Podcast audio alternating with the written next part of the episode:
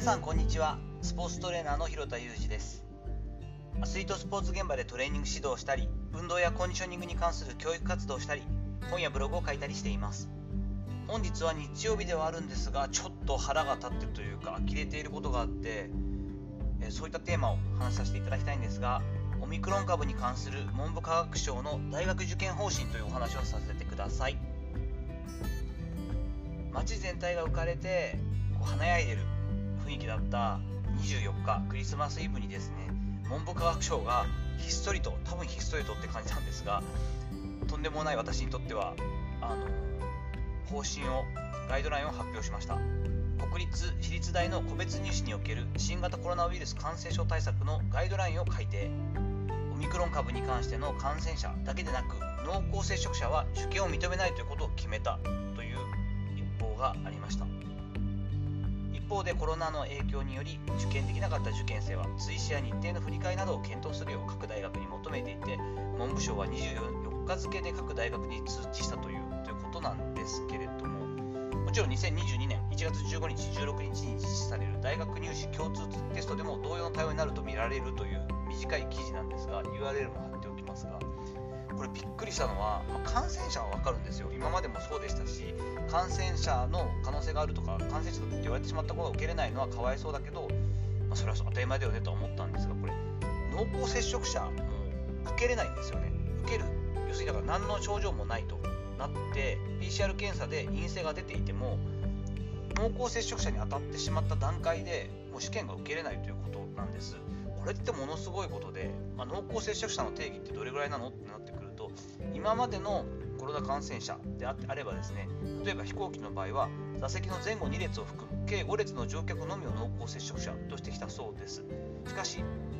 感染力の強いオミクロン株については最近のねあの感染者のパターンでも感染者と同乗していた乗客は全て全員を濃厚接触者に認定することになったと書いています。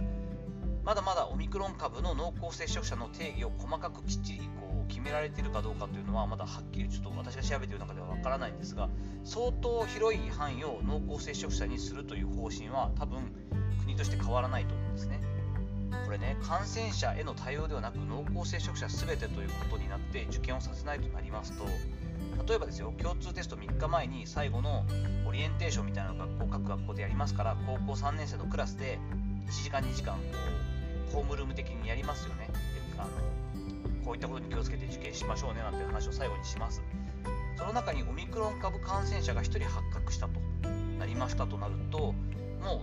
う3日後の例えば共通テスト。もちろんその時期にまあ次第のねテストも大体固まってるとこが2月の10日ぐらいから今ありますからそこの辺に受ける人たちみんなクラス全員が全員追受験になるってことですよ。とんでもない数になる可能性が高いです。そして私立大学も国立大学も全く一緒ですが国公立に関しても追受験措置の方が一般的に難易度が上がるというのは分かっていることです。当然すでにその年の本来の試験は出てしまっていますから特に共通テストははっきり出ますからそれとちょっと違うものもっと難しいものといったところを出していかなければいけなくなります。こうなってくると全くもってしてその受験生に対してのその環境がフェアじゃないというのが出てきますよね。共通テストに関しては今年2年目となるまだまだ手探りの試験のシステムでありますが自己採点を行ってそのデータをもとにどの国公立を受験するのかというのを最終決断しなくてはいけないというのは昨年のところから分かっていますが追試験を受けることによってその自己採点からその決断をするまでの期間が多分わずか23日になってしまうと思うんです。これはすごく不利なことでもなりますし私立大学の追試験の日程がこれから出るようでは抑えの大学とか本命の大学の結果が分かるタイミングっていうのも変わってしまいます。当然私立大学をメインで受験する子に関しても正直こう確実に入れる大学とか、えー、チャレンジをする大学とか自分の実力総合の大学といって少なくとも3つから5つの大学を願書を出して受験をするはずなので試験のための複数受験の戦略っていうのをすごく親と一緒に考えてるんですね。どこまでに要するに合格発表が出る。どこまでに入学金を納入しなければいけない。ということはこの大学も悪くないけど A と B の抑えの大学どっちを受けるかって言ったら B 大学にしないと A 大学を選んでしまうと A 大学のその合格入学金を払うという納入日の締め切りまでに本命のところが間に合わないと結局二重で払わなければいけないよねと。それだったら B 大学を選ぼうみたいなことを親と子供パズルみたいにですね。一生懸命今までやってきてるわけです。これが全く意味をなさなくなってしまうということを本当に理解してるのかななんていうふうに思ってしまいます。2002年去年大学受験をした世代だったり私の長女はそうなんですが2003年生まれの子供たち。もちろんね新型コロナウイルスの影響でみんな大変だというのは分かりますしそれに差はなんかないんだよという論調があるのもよく分かります。